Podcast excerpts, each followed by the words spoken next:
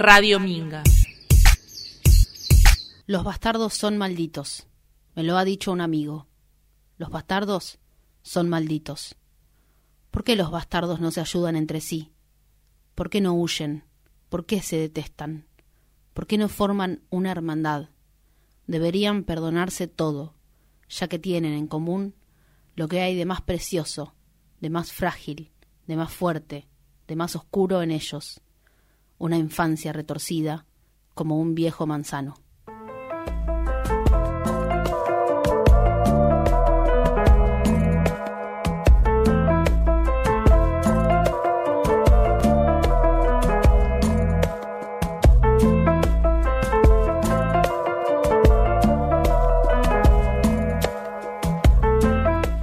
Bueno, muy buenas tardes nuevamente en el aire de Radio Minga en este programa que hemos llamado Las Bastardas. Estamos eh, en conexión, en comunicación con Tita Martínez directamente desde el Sarmiento. Tita, ¿estás ahí? ¿Nos escuchás? Así es. ¿En el, en el búnker del Sarmiento? Sí, siempre ¿Cómo? quise decir, así es, acá estamos, como en, ¿viste? Como en los programas de, en los noticieros. Cuando están en el móvil. Sí, me encanta. Tita, ¿cómo está todo en el Sarmiento? Contanos. Eh, bueno, las impresiones que están...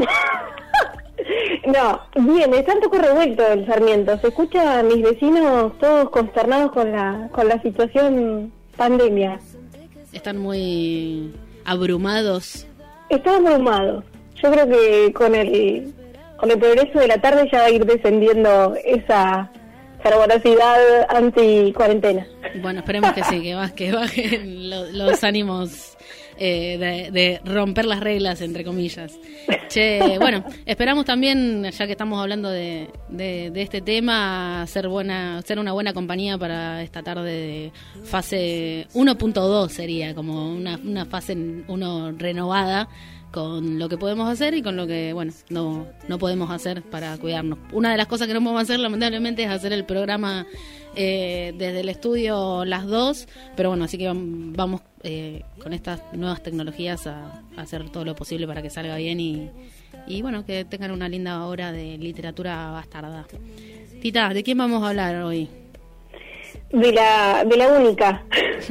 Siempre eran únicas. Sí. Porque no nos andamos con poco nosotras tampoco, ¿no? No. Y no, Bueno, yo creo que, que es una de las mejores. Igual que Marosa y que Mariana. ¿es de tus favoritas? sí, sí, tal cual. Es como, sí, es como si tuviera una estampita de ella en la billetera. La estampita es esa foto que se está tapando la cara. Sí, tal cual. Estamos hablando entonces ni más ni menos que de Silvina Ocampo. Así es. ¿Qué tenemos para decir entonces de, de Silvina Ocampo? Yo traje más que nada eh, chusmerío, digamos, porque no tengo muchas certezas en lo que vamos a, a desarrollar hoy, sobre todo en la biografía, porque hay tanto mito alrededor de Silvina Ocampo que, bueno, vamos a contar algunos de, de estos mitos. Silvina ya es un mito, ¿no? Ella es, es mitológica. Ya es tal cual.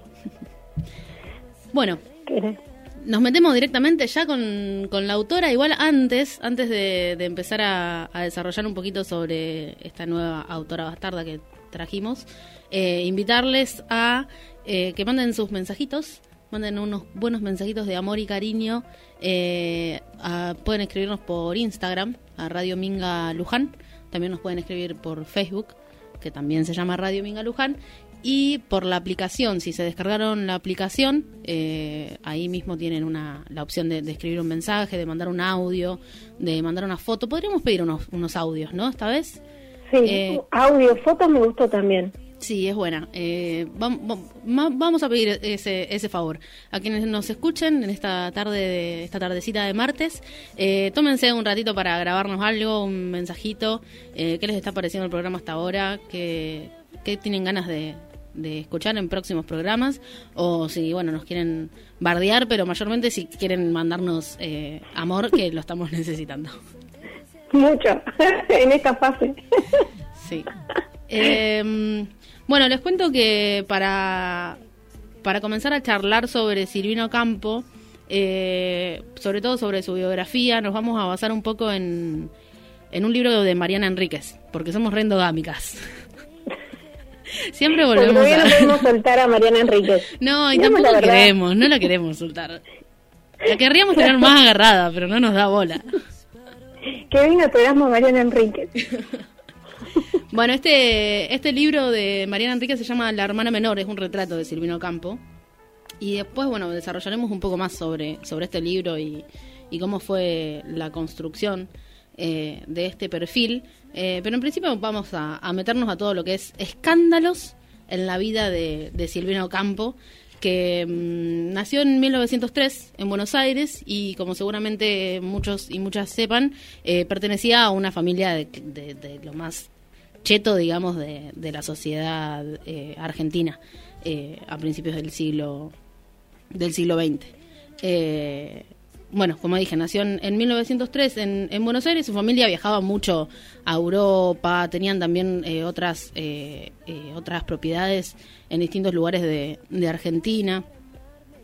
Y como se sabe también, eh, parte de su familia, digamos, un- su, hermana mayor, por eso el, título del, del libro es La hermana menor, eh, su hermana Victoria Ocampo. Que es un poco lo que siempre se dice cuando habla- se habla de Silvina, como que pobre, siempre la ponen en relación con Silvina, con Bioy, eh, Bioy Casares, que era su esposo, y con Borges, que era, que era su amigo y que era muy amigo de, de, de, de, Coso, de Bioy Casares, de Coso, che. De- del gran coso. Era amigo de Coso. Con coso. Bueno, y Pobre para... Silvina, siempre me da una bronca ver eso. Es como cada vez que hablan de Silvina tienen que nombrar a los otros tres. Sí, sea, nosotros, arran- con- ya, nosotros ya arrancamos mal. Yo ya estoy enojada. no nos vamos a nombrar más.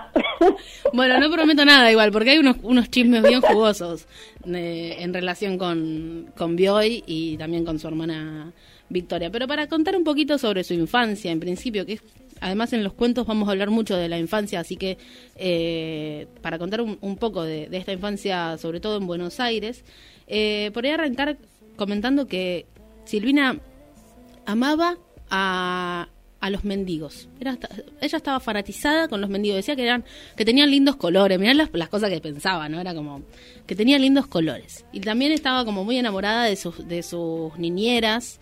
eh, más que nada porque su madre no, no estaba muy presente tampoco ahí, no, no, no tenía mucho afecto para darle. Y ese, ese lazo más maternal, digamos, ella lo vivió con, con las personas que la criaron, con eh, niñeras, con institutrices, bueno, no fue a la escuela, se crió, se, educó en, en la casa con, con institutrices.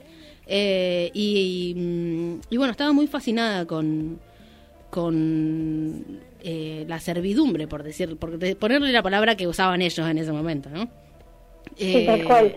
Una de, la- de las, eh, por ahí, eh, cuestiones que, que trae Mariana acá en el comienzo del libro La hermana menor es eh, que esta, este amor, digamos, por, por los mendigos, por las niñeras, las costureras, las planchadoras, los cocineros, en, nunca en su vida se transformó en algún tipo de conciencia política o de acción social concreta. Ella se quedaba como, como en ese en ese amor ahí como eh, no sé romantizado por decirlo de alguna forma no es que Sí. sí da- dale perdón Ay, eh, pensaba este en esta fascinación que tenía ella por, como vos decís, que en ese momento se llamaba como la servidumbre, ¿no? Todos los empleados que trabajaban en la casa, ella, mm, bueno, y también este amor por los mendigos que ella veía, eh, forman, para conectarlo, lo pienso con, con el programa pasado que hablamos de Marosa, ¿no? que ella tenía su propio bosque que pertenecía a vivencias de su infancia. Eh, si bien Silvina no lo hace, eh, o sea, no es que lo transforma en, un- en un ideal político, también todo eso nutre su literatura, ¿no? Sí, es como que ahí, es el paisaje de su infancia digamos no tal cual. Y todos est- estos est- los cuartos de, de las dependientas que bueno después vamos a hablar también de, de las dependientas Eh, bueno entonces eh, esto de, que, de que no no desarrolló algún tipo de conciencia política y acá traigo un, un, fragmento que escribe, que escribe Blas Matamoro en un ensayo que le dedica a Silvina, que se llama Oligarquía y Literatura, que es de 1975, que dice algo muy interesante. Es eh, el enfrentamiento de los niños terribles pasa por el odio a la familia. Explica que, que nunca hubo un sentimiento, digamos, de, de conciencia política, ¿no? Eh, ella se enfrentaba a su familia y se detiene allí, como hijos de la gran burguesía no tiene oposición fundamental contra todo el orden social, pero su calidad de marginados familiares les crea una oposición parcial con una de las instituciones fundamentales de ese orden, como lo es la familia. Los niños terribles asumen el mal, no la revolución. Bueno, nada, me, gustó para pensar esta Silvina que no es eh, una revolucionaria, digamos, vamos a decir que más bien todo lo contrario, pero que sí esa, esa oposición la, la plantaba frente a su familia, siendo ella como la, margin, la marginal ¿no? dentro de, ese grupo. en la adolescencia, eh, o un poco, sí, adolescencia, juventud, Silvina se va a, a estudiar a París, porque en sus inicios ella no, no empezó escribiendo, no, no, quería ser escritora eh, en su adolescencia, quería ser pintora. Y acá cuenta un poco Mariana Enríquez que, eh, bueno, tomado de diferentes, de diferentes fuentes, eh, que le fue a golpear la puerta a Picasso y que se había puesto redensa con, con Picasso. Que todos los días iba y le golpeaba ahí la ventana. Che, Picasso, eh, Pablito, Pablito, me enseñás a pintar, me enseñás a pintar, me enseñás... Y así. se puso regede y Picasso no le dio no le dio hora porque no le interesaba. Eh, enseñarle nada a nadie. no, estaba eh, interesado en la, en la docencia. Acá tengo la edad, se fue a los 26, no en la adolescencia, un poco más grande ya. Y terminó estudiando con eh, Giorgio de, Di Chirico, que ella dice que no fue a una muestra y no le gustaron lo que no le gustaron las pinturas del chabón, pero que él estaba muy emocionado mostrándole todo y como que tenía así una vocación ahí de de enseñar. De docente, claro. Y bueno, de París hay como un hay, como una laguna, digamos, en la que no se sabe bien qué pasó con Silvina, con quién andaba, sí, ahí tenía algunos amigos allá, pero dicen los amigos mismos eh, contaban que entre ellos Horacio Butler contaban que mm, que Silvina desaparecía a veces, como que no se había días que no se sabía bien por dónde por dónde andaba. En, en 1900... estaba tocando la puerta a Picasso, pobre. sí, se estaba ahí viendo, se, trepaba un árbol en, en frente de la casa de Picasso y, y lo espiaba a ver si podía aprender algo de, de, la pintura por ahí. Esa era la respuesta. Desentrañamos el misterio de Silvina en París. Listo, se cierra el programa. Bueno, en 1932 se volvió a, a Buenos Aires y se dedicó, escucha esta, a hacer obras de títeres. Bueno, eso no lo sabía, pero en absoluto. Fundó una compañía de títeres que se llamaba La Sirena y le fue muy mal. no le fue bien con oh, ese oficio. sí, hasta ahora todo lo que son fracasos en la vida de Silvina, ni estudiar con Picasso, ni dedicarse a los títeres. Eh, bueno, por ahora el lado B. sí, el lado B. Y mm, en el, en el, sí, en el 30, 1937 empieza a escribir, escribe su primer libro, en realidad publica su primer libro, y ahí como que mm, este, este profesor de pintura de Chirico, eh, como que se, se enoja con ella un poco porque dice, estás dejando la pintura de lado para ponerte a escribir, y Silvina ya estaba pensando como, bueno, ¿qué me queda? Escribir, voy a escribir y me voy a dedicar a esto y ya está. Eh, bueno, ¿qué más en, esta sección de escándalos? Ah, bueno, esto, me interesa. Pues yo estoy eh, el libro y sacando los señaladores que tengo y tengo algunas cosas tipo Silvina y la mamá de Bioy y los perros y las casas rodantes. Ese es como... Ah, pero tenemos un montón de chismes. Es, el, eh, el nombre de la, de la columna. Parece ser, este, no, no sé si lo tenía este dato, que hay como una teoría ahí o un mito en el que plantean que la mamá de Bioy Casares estaba un poco enamorada de, Silvina, Marta Casares. Apa, eh, eso no sabía. Y que ella fue la que lo eh, le dijo a Adolfito, Adolfito, ¿por qué no te, mm, no te cruzabas a charlar con, con Silvina?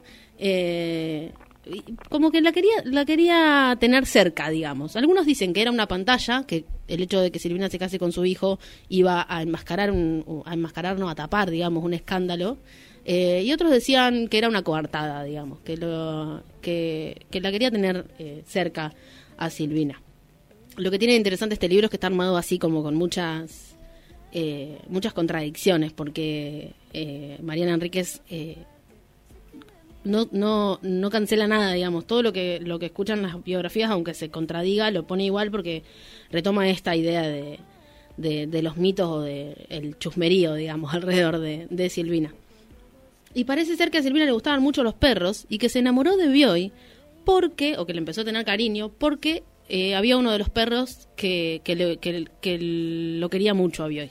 Como que si el perro lo quería, entonces ella ya lo quería, ¿entendés? Como que... Eh, si, el perro no te quiere, no hay chance, Adolfito. Como hay que... Y es verdad, eso, está muy bien. Era una buena manera de, de saber si era buen cariño. Sí, es bueno, porque eh, ahí hay como algo sobre la sobre la fidelidad, ponele, no sé. Eh, y me quedan lo de las casas rodantes, porque dice que a Silvina no solo le gustaban mucho los perros, sino que también le gustaban mucho las casas rodantes. Y dice que un, un, verano se van, salen de viaje con Bioy, con dos amigos más, un perro, eh, en, en, una casa rodante que habían comprado y y que se habían imaginado que iba a ser un viaje espectacular.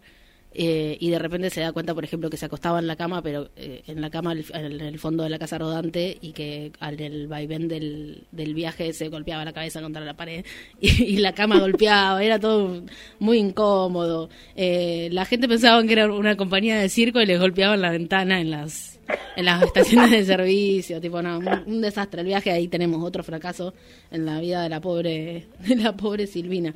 Eh, y bueno, nada, volviendo un poco a esto de los lugares comunes, ¿no? Eh, la, la, cuestión de la, de la exposición, ¿eh? dicen mucho que como que Silvina siempre quedó a la sombra, ¿no? De, de y de Borges y de Victoria.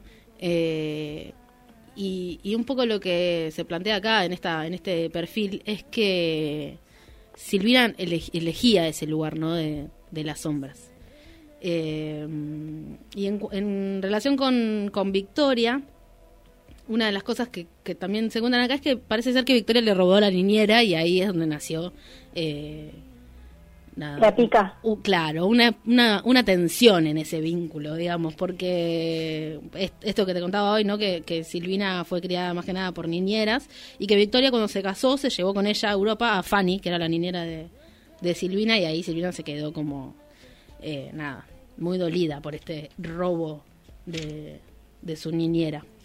Eh, bueno, yo y Victoria no se llevaban muy bien. Eh, como para comentar un poco de lo que estaba pasando en el, en el entorno. Eh, había ahí como una, una, batalla de poder adentro de Sur, que era la revista que había fundado Victoria y que lo, impulsa a la, a la, fama a Borges. Eh, así que bueno, nada, no, había mucha onda ahí. Y después tengo acá otro, otro mito de, de la vida de Silvina, que es que parece ser que era medio bruja, que, que predecía, que adivinaba cosas. Eh, sus, eh, niñeras decían que ella veía cosas que ni el diablo ve, porque un día salieron a pasear y al lado de, las vías del tren, eh, ella dice, mira, hay una mancha de sangre. Y las criadas, las niñeras como que no, no lo habían percibido, ¿no? Y ahí es donde dicen, ve cosas que ni el diablo ve. Y ella se convence de que podía ser una mancha de pintura la, la, gota esta de sangre, ¿no? Pero unos días después hay un accidente donde muere un niño aplastado por el tren.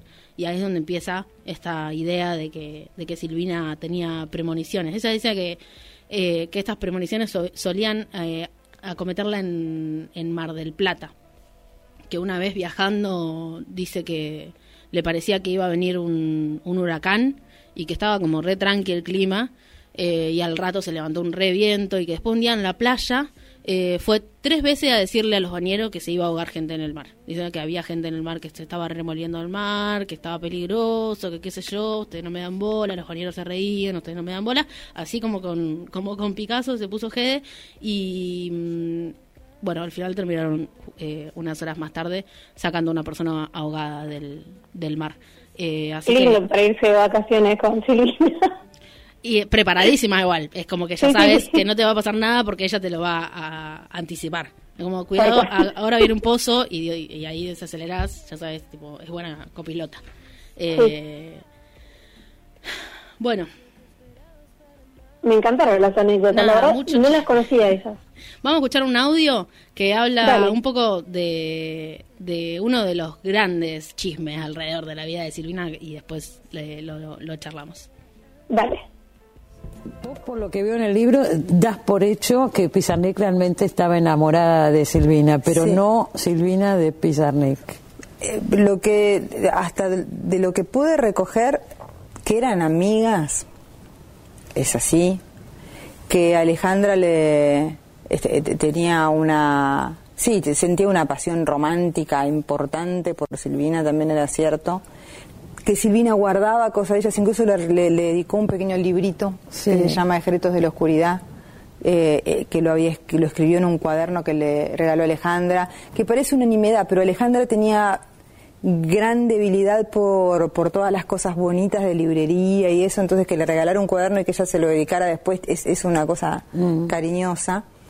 Y lo que los amigos, tengo de- desde los amigos, lo que es impresionante es que en las entrevistas con los amigos de Silvina, que están vivos y que muchos son jóvenes, tengo desde la versión de Alejandra trataba de estar con ella, pero a Silvina no le interesaba para nada, además no le gustaba físicamente, como no, para nada. Hasta los amigos que me dicen, sí, por supuesto, había una... Claro. Todo, todo es ambiguo y Todo no- es no ambiguo y, y son amigos, ambos, lo- todos estos dos amigos son dos amigos cercanos, digamos, no es que son dos amigos Claro, que uno tiene una distancia, eran Pero- amigos cotidianos. Y hubo una llamada, de estos también se habló mucho, de Alejandra antes de suicidarse. Sí, el día que- anterior, una cosa Que así. Silvina no la atiende Sí, Silvina estaba yéndose de viaje. Pero fue así, Parece que sí, Mm, parece que sí. Pero... un auxilio que pidió ahí, ¿no? Claro, pero Silvina nunca llegó a, a- a- creo que a entender la urgencia si es que la había No, en esa llamada. bueno, Era como, supuesto. "Ay, se estaba vistiendo para irse. de- No, no la con Bioy". atendió.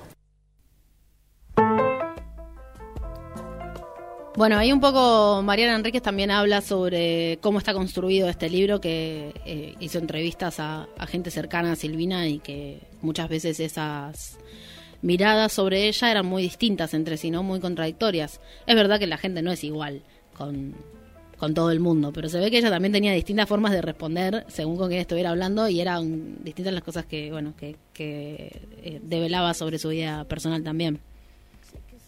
Sí, no sé, como que queda eh, siempre la, la pregunta al final de qué pasó, ¿no? Pero lo bueno de Mariana, o sea, del perfil que recrea Mariana, es eso que vos decís.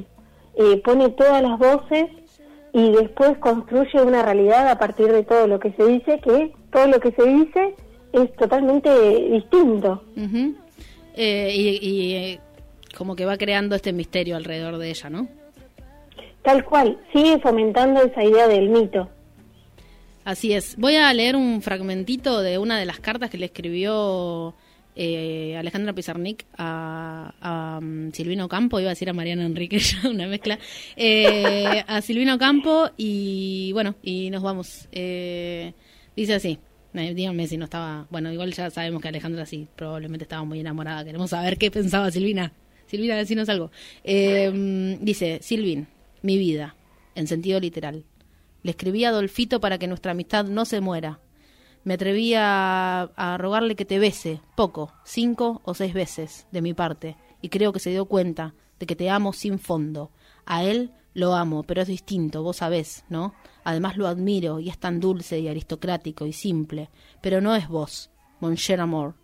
Te dejo, me muero de fiebre y tengo frío. Quisiera que estuvieras desnuda a mi lado, leyendo tus poemas, en voz viva. Silvet, mon amor, eh, pronto te escribiré. Sil, yo sé lo que es esta carta, pero te tengo confianza mística.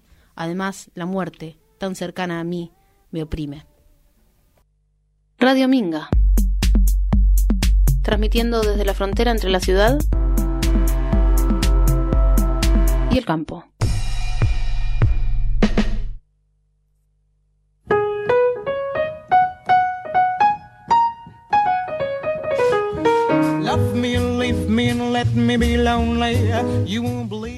Bueno, y así llegamos a este segundo bloque. Eh, nos vamos a meter directamente a leer a Silvina. Nos quedamos charlando un montón sobre la, la, la pavadita y, ¿cómo es? El, el escándalo aristocrático.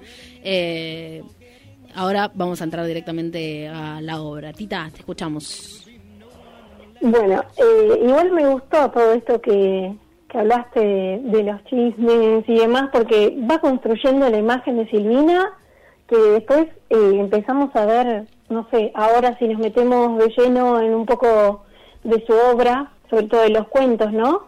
Eh, vamos a ir viendo pequeñas cosas y pesquisando eh, estos mundos que de los que hablaste vos primero. Digamos, entender cómo carajo se le ocurrían esas cosas. La gran pregunta. Bueno, Eh, eh, per- perdón, eh, vamos a, porque eh, Silvina tiene poesía, tiene algunas novelas, nosotros vamos a, a enfocarnos más en los cuentos, ¿no? Así es. En realidad, Silvina tiene una tiene novelas, tiene cuentos, eh, una obra de teatro. Yo no lo sabía, el otro día estuve leyendo un poco y ahora conecto con lo de los títeres, claro. Se va armando la historia, nuestro propio mito sobre Silvina. Eh, bueno, y una me gusta mucho su poesía también, pero creo que lo que más se destaca de, de ella es su gran labor cuentista, Sí, ¿no? sí, sí, sí. Eh, y pensé en dos clásicos. Para mí son mis preferidos de ella. En realidad de ella tengo varios preferidos, pero pensé un poco eh, en lo que más se lee para hablar de ciertas cositas, ciertos elementos que aparecen en sus cuentos y que para mí estos dos en especial, la boda y el vestido de terciopelo, eh, son como una pequeña extracción de su obra y nos despliega un montón de elementos para pensar. Eh, ¿Los leíste a la boda y el vestido de terciopelo? El vestido de terciopelo sí, de hecho lo leemos siempre en la escuela cuando trabajamos cuento fantástico. Eh, y la boda, eh, siento que me suena de cuando estaba eh, haciendo el profesorado, que, que leímos eh, mucho a, a Silvina, eh, pero no lo tengo muy fresco. Bueno, ahora vamos a hablar. ¿Querés que escuchemos? Hay un pequeño audio de Canal Encuentro donde tiene eh, ciertos videos que se, llaman claves de lectura y pasa por varios escritores reconocidos de Argentina y nos da ciertas pautas para, para leerla de otra forma. Y tenemos un extracto muy lindo que nos va a abrir un poco sobre estos dos cuentos, ¿te parece? Me parece que no lo tenemos. ¿Sí? ¿Ah, no? Ah, sí. No sé, Mariano bueno. me hace cara y lo... Está difícil. Sí, sí, lo tenemos, lo tenemos. Qué bueno que lo tengo. eh, Bueno, lo escuchamos. dale. Él tuvo la idea de cercar la antecocina, donde estaba su niñera, con fuego. Yo protesté. No teníamos que desperdiciar fósforos en niñeras. Esos fósforos lujosos estaban destinados para la salita íntima donde los había encontrado. Eran los fósforos de nuestras madres. Voz en el teléfono, Silvina Ocampo. En muchos de sus cuentos, el narrador o narradora, quien cuenta la historia, recuerda su niñez. Y todo tiene una perspectiva infantil. Pero esto muchas veces asusta, porque se acerca la crueldad o a la perversión. En cuentos como Voz en el teléfono, hay personajes que dañan a otros y disfrutan haciéndolo. En este y en otros relatos, los protagonistas son niños y niñas terribles y al mismo tiempo horriblemente buenos. Silvino Campo logra juntar lo que no parece que pueda ser unido. La infancia con la crueldad, el horror con la bondad y el cielo con el infierno. Bueno, un poco acá nos tira justamente algunas claves de lectura y vamos a abrir con eso, Tita, sobre los niños terribles, estos narradores o personajes que aparecen en los cuentos de Silvina, ¿no? Así es. Eh, a mí me interesa mucho esta infancia pervertida que trabaja Silvina en todos sus relatos o en la mayoría de, de su obra. Por eso también elegimos la boda y el vestido de terciopelo, porque en el, en el caso de los dos cuentos eh, son dos narradoras niñas eh, que van contando un episodio ¿no? que tiene que ver con la muerte en los dos casos, pero diferentes maneras. Por ejemplo, en el vestido de terciopelo hay una niña que es testigo de una serie de cosas que van pasando hasta que se llega a la muerte.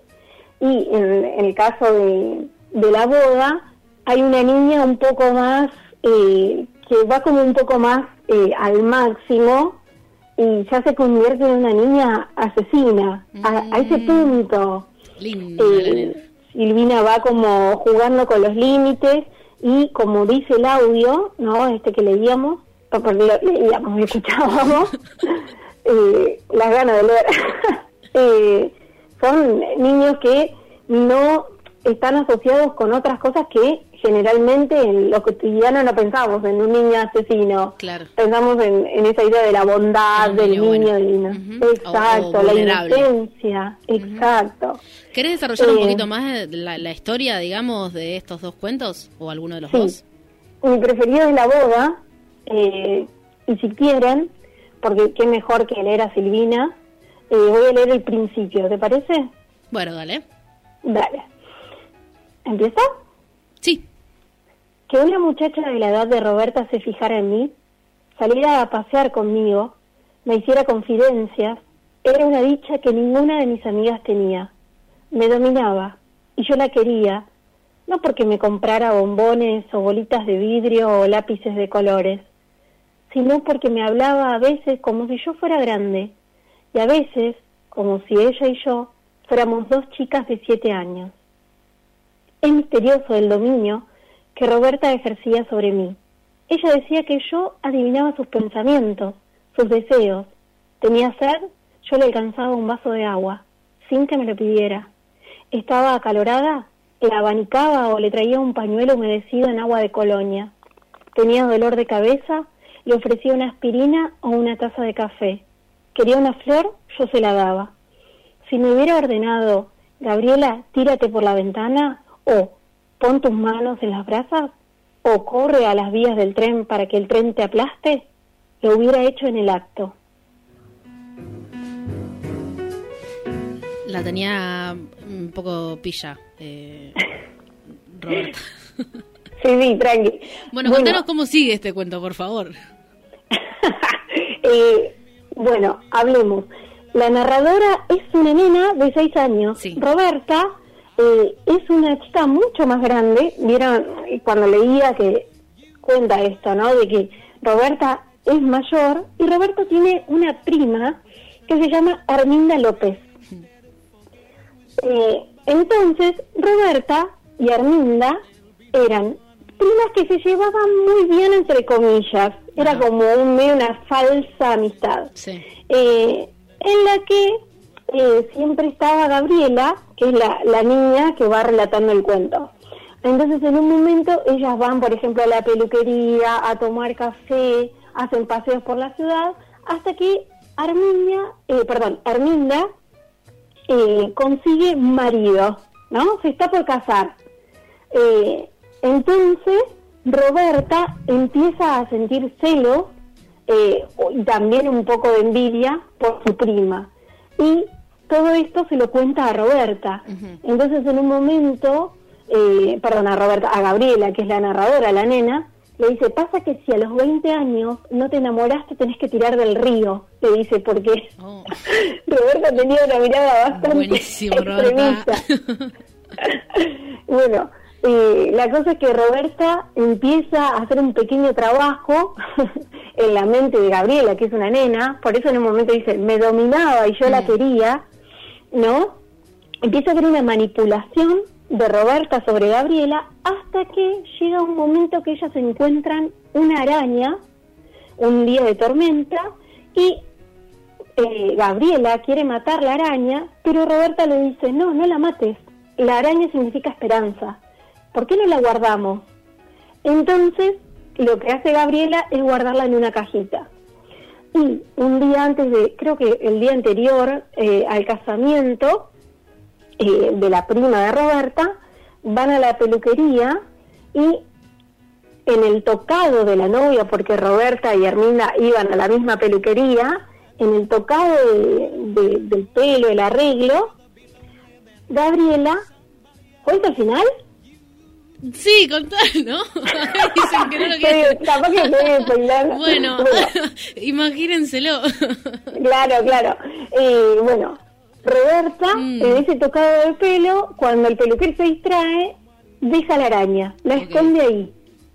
Ok, bueno. Entonces cuando Arminia se pone la se pone ese tocado, eh, bueno, la araña efectivamente la pica y ella muere entrando a su casamiento. Se agarran la cabeza en el control.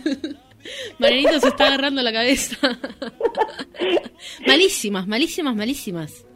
Y lo peor de todo esto, o sea, o para mí lo más lindo, es que Roberta, eh, cuando su prima muere, eh, le deja de hablar a Gabriela, eh, porque No. Gabriela, en un acto de desesperación, porque se da cuenta que ellas habían, o sea, que la araña había matado eh, a Arminda, eh, le confiesa a los padres que ella la mató. Entonces los padres no le creen. ¿Cómo una nena va a matar eh, a una a la, a la novia? Mm. Así que no le creen y Roberta le deja de hablar. Directamente no vuelve a verla. Bueno, Muy me, romp- feo lo que hace me Roberta. rompiste el corazón a mí, a Mariano y a cientos de oyentes que están del otro lado en sus casas esperando reírse un poco. Bueno, le- los aniquilaste a todos, Tita, con, este, con esta historia. No, ¿sabes qué? Pensaba que mm, una de las cosas que por ahí mantuvieron a, a Silvina eh, en un lugar como de literatura secundaria, por decirlo de alguna forma, eh, tenía que ver con que mm, la asociaban con justamente con la infancia y con las historias infantiles, por haber, por, porque había niños en sus historias, pero claramente no eran cuentos infantiles. Sí, y además que las temáticas que ella trata, ¿no? También, si lo- nos ponemos a pensar, esos niños que no son los esperados y esos límites, por ejemplo, eh, qué sé yo, se empieza a transformar la realidad, Sí. no sé, en, en el otro cuento, en el vestido de terciopelo, el vestido en un momento empieza a cobrar vida, entonces hay ciertas eh, ciertos elementos en, en Silvina que están todo el tiempo cambiando. Sí, me acuerdo que Sí. en, en el vestido de terciopelo, el vestido tenía como un dragón bordado, ¿no? Exacto. Y eso como que le empieza a, Eh. a estrangular a, a esta mujer que, que se prueba el vestido. y le termina matando. Entonces, eh, eso es también... Todo termina en la muerte. Sí, para sí, sí. Silvina. No, sabes que estaba pensando también en el cuento La Soga, que es la historia de un niño que juega con una soga, eh, juega que es una serpiente y por momentos la soga se mueve y reacciona como si fuese una serpiente y bueno, imagínense cómo termina el cuento. Perdón, me río, pero de los nervios. Bueno, Bueno. me parece que lo que vos decís esto de reírse es fundamental, porque eh, Silvina narra con mucha ironía. Sí. Hay cosas que terminan siendo muy graciosas, pero no son graciosas. Por ejemplo, eh, en el vestido de terciopelo, eh, la narradora, que es una niña, que es amiga de la modista, que lleva el vestido con el cual después termina asfixiada a quien se lo prueba, todo el tiempo lo ve como si fuera en clave de risa, ¿no? Sí. Van a, si lo leen, que lo hiper recomendamos, es re corto, eh, todo el tiempo lo que ve esta narradora, lo ve como si fuera algo gracioso que está pasando, pero en realidad se está muriendo, o sea, se está ahogando en un vestido. Entonces, eh, esos juegos que hace Silvina, para mí, rozan esa, mm, eso, algo de, de lo irónico y de lo gracioso. Por ejemplo, cuando en la, mm, en la boda, cuando Arminda se muere, o sea, cuando se muere cuando la pica la araña, ¿no? Pero pone Silvina una imagen para relatar cómo cae ella y dice, eh, Arminda cayó como si se hubiera sol- como una cortina que se suelta, Mm. o sea, como que se cae. Mm. Entonces, eh, tiene imágenes que te terminan haciendo dar risa, o sea, porque uno se imagina una cortina que cae en vez de un muerto. Sí. Juega con esas imágenes al punto de que no sabes si reírte o preocuparte. Y me- a mí me, me preocupa. O me río un ratito y después me da un poco de, de preocupación. O me preocupo bien. de estar riéndome, capaz. claro. sí. Tita, ¿algo más para leer? Eh, no, yo creo que con eso estoy, pero estoy hecha. Bueno, sí podemos recomendar, eh, dentro de lo que son los, los cuentos de Silvina, ho- hoy más temprano eh, en la preproducción de este programa.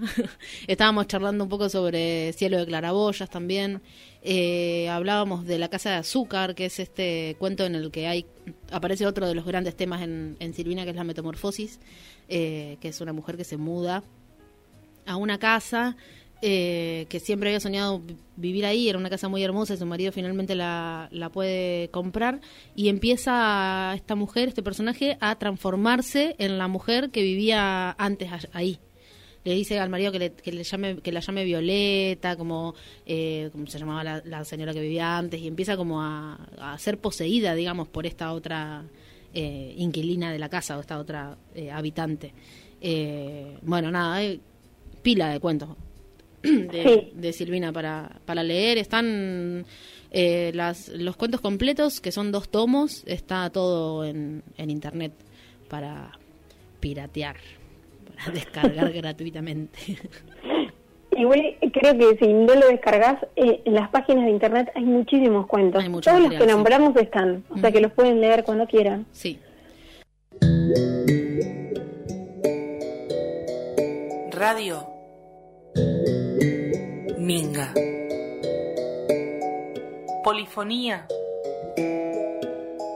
para construir lo diverso.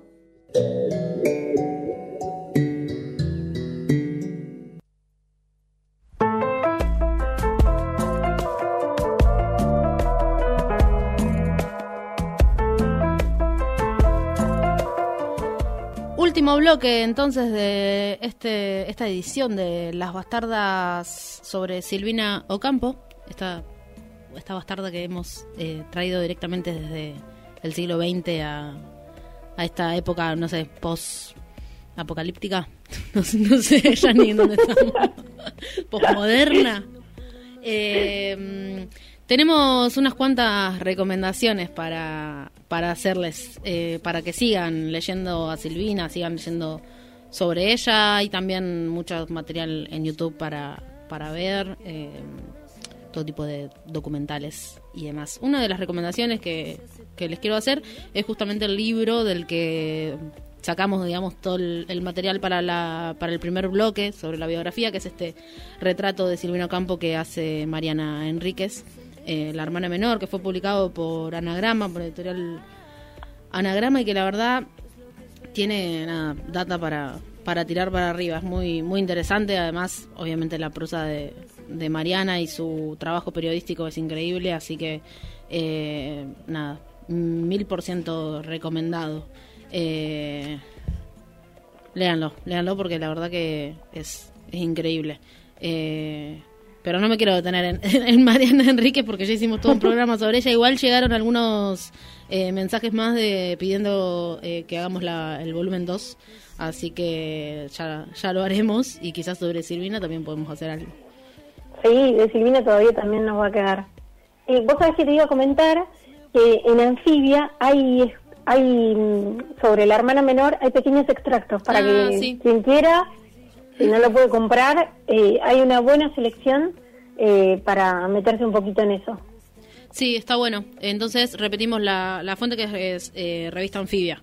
Ahí hay, hay bastan- bastan- bastante material sobre Mariana Enríquez que, que pueden consultar y, y bueno, entre ellos están entonces eh, fragmentos de La Hermana Menor. Eh, después un documental que está en YouTube, documental de Lucrecia Mar- Martel, eh, que se llama Las Dependientas. Y está re interesante el, el documental porque en- entrevista a, mm, a dos, eh, dos trabajadoras domésticas, digamos, de, de la casa de Silvina, cuando Silvina ya era grande, eh, que eran muy jovencitas cuando trabajaban ahí en la, en la casa de ella. Y que desde ese lugar eh, un poco cuentan cómo, cómo era su patrona, ¿no? Eh, lástima que el, el documental está tiene el audio muy muy malo, muy bajito. Tienen, eh, no- yo no lo encontré en otra en otro lugar tampoco. Eh, ahí en YouTube tenés que hacer como un esfuerzo sobrehumano para para, Para escucharlo. Sí, y otra otra mm, entrevista interesante que hacen en el mismo documental es una secretaria de Silvina que trabajó un tiempo con ella que le, le pasaba a máquina sus textos. Eh, le, le tipeaba los, los manuscritos a Silvina. y ella también cuenta un poco eh, ahí, bueno, cómo, cómo era esta patrona, digamos. Eh, y que hace un poco referencia a un texto de Silvina que dice que de todos los cuartos de la casa, el que más le, los que más le gustaban eran los de las, los de las dependientas. Eh, nada, eh, volvemos a- al principio, al inicio de este programa, en donde hablábamos un poco de esta fascinación que tenía ella por, por la, la servidumbre, eh, las niñeras, las cocineras. eh, bueno. ¿Alguna recomendación más, Tita, de cuentos? Eh, ¿Algún Eh, otro texto? Antes de que me olvide, también pensaba en esto del documental de Lucrecia Martel. Tiene mucho que ver, o sea, lo pienso en la idea de que también aparecen muchas voces y muchas miradas sobre Silvina que no se condicen, ¿no? Entonces, eh, está bueno porque hay un material eh, audio, audiovisual y si no, bueno, si les gusta más leer, eh, se pueden ir directamente a conseguir la hermana menor. Sí, tal cual. Eh, así que para mí, con esos dos ya se arman bastante de el, el fin de semana asegurado. Tal cual. Y después también están, o sea, algo que no que no es tan tan hablado es la poesía de Silvina, que es muy linda Sí, es y verdad. también hay bastante en internet. Así que pueden buscar que, que aparece bastante material y es interesante encontrarla en esa en esa manera de incursionar en la poesía. Yo tengo acá al- algunos fragmentitos eh, que puedo leer, si te parece, para ilustrar un poquito de qué estamos hablando, eh, Sí. que justamente están acá en la hermana menor. Dice, mm, no invocaré las hojas ni las ramas para pintar paisajes duraderos. No invocaré los hombres verdaderos. Quiero del edificio el muro en llamas el hombre como un leño sobre el suelo, las arañas de sombra estremecida, las máscaras, la espuma definida, la atormentada formación del cielo. Habla un poco de todos, bueno, no sé, objetos extraños y siniestros, ¿no? En la, en la literatura de, de Silvina y este distanciamiento del realismo, ¿no? Muy, muy lejos de, del realismo siempre incursionó más en, en lo fantástico. Pero sí, yo la verdad que no tenía como... No, no, no, no he leído mucha poesía de ella, es como que siempre nos quedamos con, con sus cuentos. Y pasa que al ser tan buena cuentista, termina opacando un poco lo demás. Sí, sí, es como lo, lo que por ahí más vale la pena leer si tenés como que priorizar algo, ¿no? Sí. Nada, ahora estoy hojeando el libro, tenía un montón más de cosas subrayadas que no leí, pero bueno. Pasa que en realidad tenemos, es para la segunda temporada. Estamos guardando información. intensos, Sí, sí, sí. sí. Eh, bueno, estamos llegando un poco al, al final de este tercer programa de las tardes. No sé hasta qué hasta qué número de programa todavía se sigue diciendo, tipo el primero, el segundo, el tercero. Capaz que ya el próximo no dejamos de, de contar, digamos, ¿no? Sí, creo que en algún momento ya nos vamos a empezar a perder. Sí, ojalá, ojalá tengamos un, un largo andar en esta en esta radio, en Radio Minga, en el aire de Radio Minga, eh, radio que está, bueno, naciendo, eh, no, ya- tiene su, sus, sus semanas de historia, digamos. Sus pequeños Ya- pasos ya, unos- ya unos- sus primeros pasos están dados. unos cuantos pasos. Esta radio que hacemos desde la cooperativa Ladran Sancho. Eh, bueno, contar también que la cooperativa Ladran Sancho eh, se, financia, digamos, a través de la colaboración de quienes nos leen, quienes nos eh, escuchan. Así que si tienen ganas de, de aportar eh, y sumarse a la, a la, a la comunidad Ladran Sancho, eh, tienen acceso a un montón de beneficios, entre ellos un beneficio de lujo, que es un mes gratis en el taller literario de eh, Tita Martínez. Tita, contanos un poquito más sobre este taller. Eh, como siempre digo, y me atajo, que no es el único beneficio, que hay muchos más y muchos mejores. Bueno, Eh, bueno, ahora después digo cuáles son los otros. Sí, sí, después viene lo mejor. Eh, pero bueno, en el taller quiero contar que siempre vemos a Silvina Ocampo, porque para mí es una, es, como es una gran cuentista, podemos sacar mucho para, para nuestra propia escritura. Entonces, eh, nada, si les gustó Silvina Ocampo y tienen alguna una pequeña curiosidad eh, respecto a la escritura, se pueden hacer de la comunidad de Ladran y eh, participar por el beneficio. Y les prometo que vamos a hablar de Silvina Ocampo. También hablo de Mariana Enríquez. ¿El taller está Eh, orientado a, a la escritura de cuentos? No, o sea, puede ser una de las, en realidad trabajo mucho más el cuento que la poesía, porque en la poesía solamente el, eh, a la poesía solamente la leo, ¿no? No, no es que la trabajo, eh, pero sí, tiene que ver más con la narrativa, no necesariamente tiene que ser una construcción de cuentos, sino de relatos y demás. Ok, Pero se entiende. se nos entiende. gusta la poesía ¿Y también. ahora los está la opción de hacer modalidad virtual? Así es, todo virtual ahora. Volvemos a la virtualidad. Volvemos a, a, la, a la etapa Black Mirror de nuestras vidas. Así es. Bueno, esperemos que sea un tiempo nada más, igual está bien. La verdad que ya no dan ganas de salir a ningún lado. No, no, no. Unas ganas de quedarme en casa. Bueno, eh, y como decías vos, hay otros otros beneficios por los que se puede participar si se suman a la, a la comunidad Ladran Sancho, eh, consumiciones, eh, comidas, eh, libros, un montón de libros. Eh, ¿Qué más? Bolsones de verdura, plantitas, eh, bueno, no sé, hay de todo. De Entran todo. ahí, se, se meten en, en la web de Ladran Sancho. eh, todas las noticias están ahí, día a día le contamos todo lo que sucede en Luján. Y bueno, ahí entran a la pestañita de mi aporte y se enteran bien cómo formar parte de la comunidad y seguir bancando este proyecto que estamos iniciando de, de Radio Minga, también este proyecto de Las Bastardas.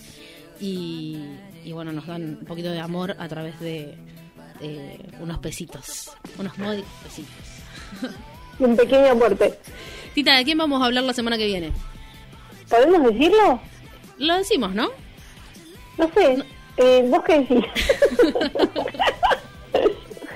bueno, digamos empieza... ¿Adelantamos? ¿Eh? ¿Adelantamos algo?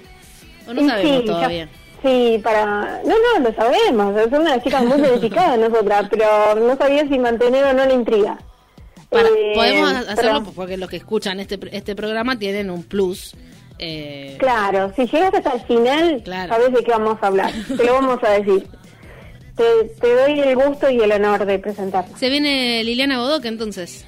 Así es. Vamos a hablar sobre esta autora eh, argentina que lamentablemente nos dejó muy joven, pero que dejó con en- en- firmado con su nombre, digamos, un montón de, de cuentos, novelas, no, no sé, tiene material para también para tirar para arriba Bodoc.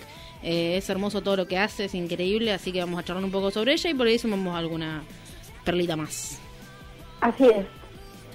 Bueno, esperemos. Ya estoy, ya estoy ansiosa para empezar el próximo. Eh, bueno, eh, lo hace- hacemos dos, lo hacemos ahora. Ah, Cortamos y empezamos de nuevo. Hola, buenas, estamos en Las Bastardas. Esta es una nueva edición. Bueno, eh, recordamos entonces que nos pueden escribir a través de la aplicación. No nos pueden escribir, nos tienen que escribir. Vamos a, si nos o escuchan, hablar, un audio habíamos pedido también. Sí, mándenos Así un audio. al aire. Exactamente, mándenos un audio contando un poco qué les parecieron estos tres programas de las bastardas, qué quieren escuchar, qué les gustaría escuchar, qué están leyendo, nos pueden contar. O si conocen a estas Sí. autoras de las que hablamos y quieren recomendarnos algo más para, para ampliar, también lo pueden hacer. Yo si, bueno, si, ya que vamos a hablar de Bodoc la próxima, si leyeron algo de ella, eh, cuéntenos. Eh, ¿qué, sí, qué qué bien sería Y escuchar bueno, un audio de Bodoc. desde el más allá. no, leído por ahí, digo. Ah, esa es buena. todavía esa no. buena. No nos da la tecnología todavía para, para eh, conectarnos con el más allá. Todavía. Todavía. No sabemos más adelante. Mira, ahora podemos hacer Mariano. así el programa. Marian, ¿podremos contactar a Bodoc un ratito? No sabemos en dónde, en dónde está. Bueno, bien. eh, bueno, Ti, eh, muchas gracias Bueno. por estar ahí desde el búnker de- del Sarmiento. Eh, acá, te- to- desde el estudio, te mandamos un abrazo muy grande. Marian, gracias por estar del otro lado de este vidrio y manejar todo lo, toda la, la tecnología, los botones y las computadoras y todas esas cosas que... eh, Y el teléfono ahora, Realmente, pobre, y el encima- teléfono también. y hacernos gestos como diciendo, vamos, vamos. Eh... Se ríe del otro lado y dice que no, que no nos apura en realidad. Porque no, en realidad no, lo dije yo porque... Eh, Bueno, nos estamos yendo, nos vemos el martes que viene. ¿Y cómo la pasaste? Genial. Me quedé otra vez con ganas de, de seguir. Bueno, Así que tienen ahí uno... Todavía no, pero el día de mañana capaz que nos, nos lanzamos a hacer un, programa un poquito más largo. Sí, Vamos a ver, si se suman a la comunidad, si se suman a la comunidad, hacemos dos horas. Empiezan a bajar los números de la comunidad. Ahí, tres, ahí dos, ya Mojar dice que se bajaron 10. Bueno, eh, es, es el último programa. Chicas, tienen que cerrar. bueno, basta de pavada, saludad. por Basta, basta, que empiece el recreo. que el timbre. Bueno, eh, nos vemos entonces, el, nos escuchamos el martes que viene a las 19 horas por Radio Minga. Con Liliana Bodoc, desde el más allá. Desde más allá. Adiós, chicas, que anden bien, cuídense, los queremos mucho. Adiós.